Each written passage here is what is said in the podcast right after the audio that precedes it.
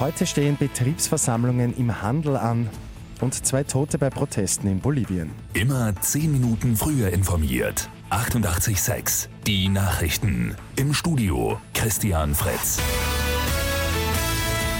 Drei Verhandlungsrunden für einen neuen Kollektivvertrag im Handel hat es schon gegeben. Eine Einigung ist aber noch nicht zustande gekommen. Also nicht wundern, wenn heute in etlichen Geschäften die Wartezeiten länger sind. Es gibt nämlich bundesweite Betriebsversammlungen. Heute in einer Woche gibt es dann die vierte Verhandlungsrunde. Die Gewerkschaft hat dann auch Streiks nicht ausgeschlossen, sollte es wieder keine Einigung geben. Bei gewalttätigen Auseinandersetzungen sind in Bolivien zwei Menschen ums Leben gekommen. Die beiden jungen Männer seien im Osten des Landes erschossen worden, teilen die Behörden mit. Der frühere Präsident Morales ist ja nach massiven Protesten und auf Druck des Militärs erst am Sonntag zurückgetreten. Am Sonntag geht es bei Lotto 6 aus 45 wieder um viel Geld.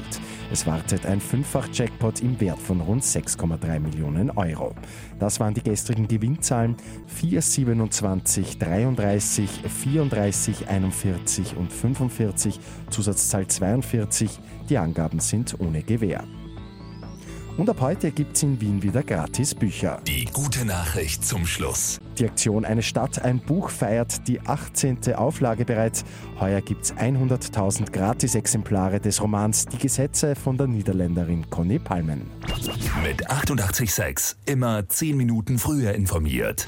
Weitere Infos jetzt auf Radio 88.6 AT.